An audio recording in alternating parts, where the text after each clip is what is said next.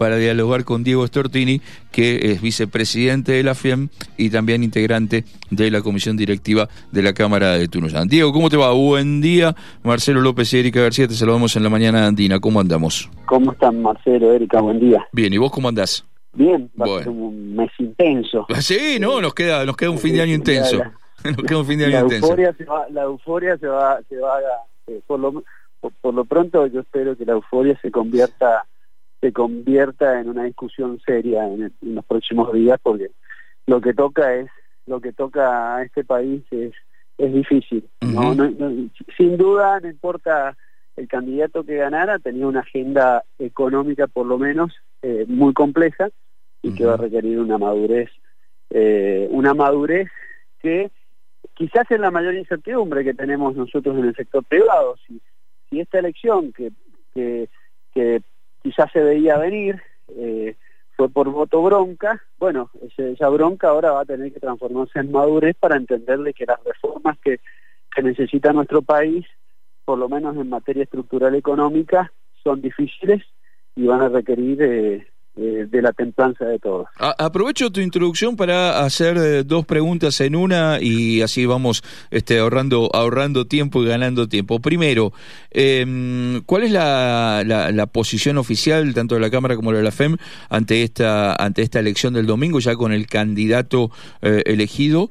Y la segunda, si querés, como continuidad, como continuidad de la primera, es si por lo menos ustedes, si ya lo charlaste con alguno de tus colegas, y si no, tu opinión personal, y en todo caso aclaramos que es tu opinión personal, pero digo, eh, ¿ves en las primeras 24 horas, en las primeras actitudes, esa madurez que, eh, que reclaman?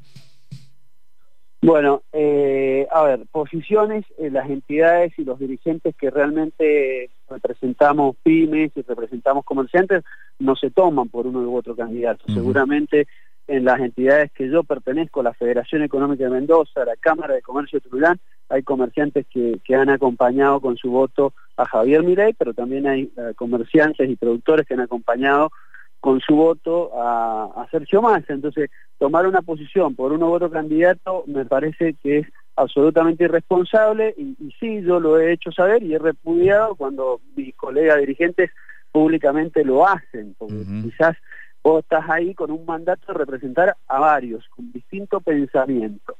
Eh, por lo tanto, las entidades siempre lo que abogamos es que se respete la democracia, yo lo celebro, celebro que haya sido un comicio eh, democrático, se habló mucho de fraude al inicio, y bueno, es realmente eh, estamos contentos por, eh, por, por, los comicios.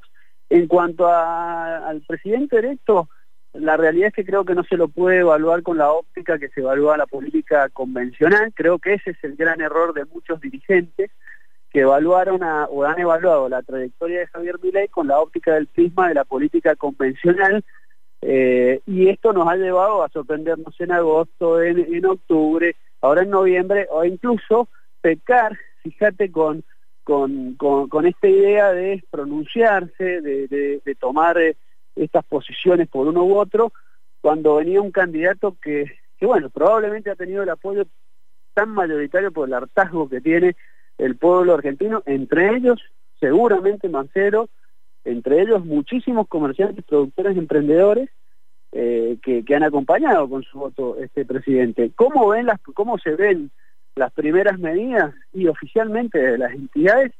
Eh, creo que lo vemos todavía con cierta incertidumbre. Eh, lo cierto también es que a medida que pasan los minutos, las horas, la formación del equipo, las primeras, las primeras verbalizaciones de lo que se va a hacer, eh, no, no son distintas a lo que él había pronunciado antes de las elecciones. Por lo tanto, estamos frente a un candidato que ha ganado las elecciones diciendo lo que va a hacer y lo está reafirmando. Entonces, eh, de alguna manera, no hay sorpresas y eso empieza a darle certidumbre.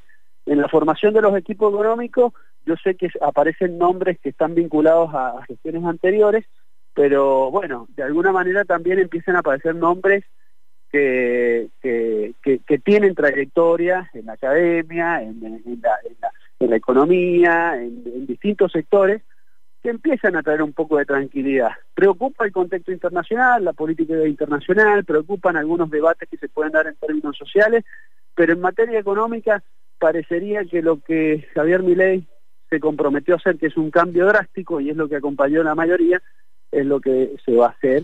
Y bueno, ahí vamos a tener que trabajar, por lo menos de las entidades juntos, para para, para trabajar en un, en un contexto, en un panorama que recree pymes, que es lo que representamos nosotros. Ahora, eh, Diego, em, digo, eh, la, la, primera, qué sé yo, los primeros colores que se ven sobre la paleta de lo que eh, obviamente dijo Javier Milei eh, post eh, elección si querés saquémoslo de la este lo de la lo, de la campaña. Em, centrémonos en lo que dijo en estas 24 horas no una de las pocas definiciones económicas que dio en los dos o tres reportajes que dio hablan de eh, un supuesto fondo internacional o varios fondos internacionales que le darían eh, una cifra elevadísima en dólares para rescatar las LELIC, con eso nutrir de reservas el Banco Central y clavar la emisión a cero este, este, durante los próximos dos años. Una política tradicional de shock para combate de la inflación que lo, digo, este, la academia, como vos decías recién, eh, te lo dice claramente los libros y lo dice también la experiencia, genera un parate absoluto del mercado interno. La economía de Mendoza es este mercado interno dependiente por un lado muy fuerte, sobre todo en el sector servicios y demás, y exportador dependiente, sobre todo en el rubro este, agricultura, y la verdad que tampoco las definiciones muestran una, una decisión de un mercado externo demasiado, eh, ¿cómo decirlo?, activo en, las próximos, en los próximos tiempos eh, a partir de este, la asunción de mi ley. Ustedes, ese abanico, eh, ¿cómo lo ven? A ver, lo que está claro es que va a ser la gestión nueva. Eso no, nos, queda, nos empieza a quedar claro. Acá la pregunta, o lo que aún queda sin responder, es el cómo. ¿Cómo va a instrumentar todas esas, todas esas eh, políticas? Que hay que bajar la inflación. En eso estamos de acuerdo, digamos.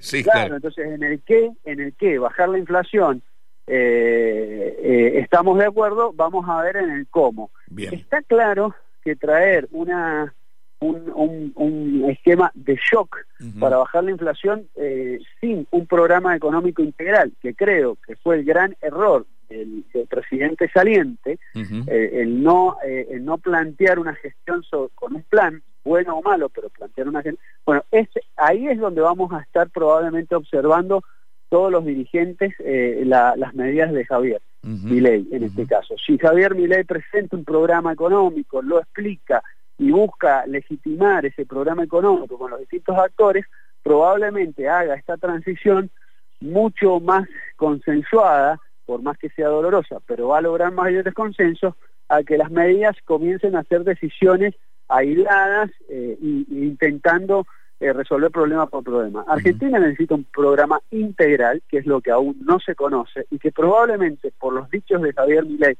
en el día de ayer, se van a presentar el 11 de diciembre. Sí, así es. Por lo pronto entenderíamos que no va a adelantar medidas. Y lo que uno puede entender es que ese programa va a incluir múltiples reformas del Estado, va a incluir modernización de eh, los regímenes eh, laborales, va, debe, debe contener algún tipo de reforma del sistema previsional que le dé equilibrio y sustentabilidad al ANSES y alguna reforma al Estado que no solo sean medidas de maquillaje, porque suprimir la jefatura de gabinete de los ministros es una muy buena señal en términos de autoridad, pero sabemos que no resuelve el problema de fondo. Entonces vamos a estar muy atentos al cómo. Es lo que creo que hay que tener un poco de paciencia, eh, porque sabemos que va a ser un, transcurrir doloroso. Sobre la economía de Mendoza, eh, sí, es, eh, creo que la vitivinicultura, por ejemplo, 8 de cada 10 botellas de vino que se producen en Mendoza se consumen en el mercado interno, yo mismo lo he percibido y lo he sentido, pues ya lo siento este año. Digo, decir que vamos a ir a cargarle al nuevo gobierno la gran crisis que estamos sufriendo los empresarios de Mendoza, bueno, va a depender de, muchas cosas, porque hoy eh, muchos empresarios de Mendoza no pueden abastecer sus cadenas de suministro porque no, no encuentran hojalata, no tenés catapones, no tenés cápsula, no tenés etiqueta, no tenés eh, cajas. Eh, por lo tanto es complejo la situación hoy en donde la importación está absolutamente eh, paralizada y la exportación a un dólar de 3.65, bueno, hace unos días se anunció el dólar el dólar 70-30 de 500, tampoco se estaba revitalizando. Entonces, las medidas que ha tomado, por lo menos los últimos 12 meses, Sergio Massa, no fueron efectivas para nuestra economía mendocina.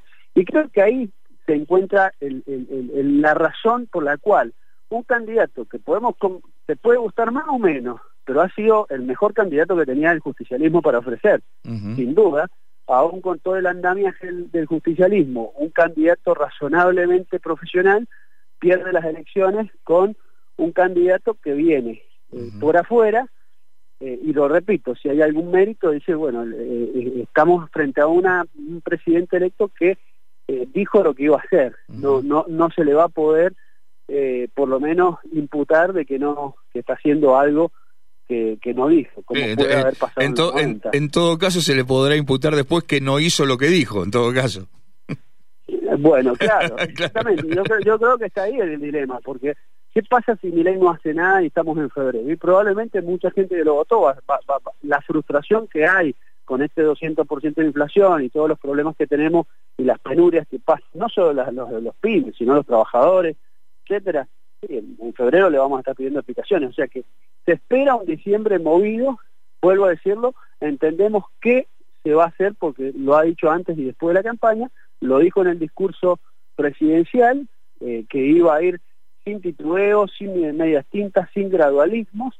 Bueno, hay que ver cómo. Para que eso funcione tiene que venir, eh, más que motosierra, yo creo que un, gran cirujano con un muy buen bisturí, porque la Argentina tiene un dolor interno que no que no que no aguantaría desprolijidades. Bueno, eso, eh, mira, eso que planteas quizás, eh, obviamente, pero lo dejamos así abierto y lo discutiremos en otro momento con más tiempo, eh, pero es, es un lindo debate, ¿no? Porque mm, me parece que lo que vos planteás es cierto, este, yo creo que hoy la Argentina, coincido con vos, necesita un, un, gran cirujano que sepa dónde cortar y, y dónde coser, pero bueno, pero la verdad es que lo que se votó fue la motosierra, ¿no? Entonces, digo, me parece que ahí hay, ahí, ahí hay un debate muy interesante de qué es lo que viene para adelante eh, y cómo y cómo llevarlo a la práctica, ¿no?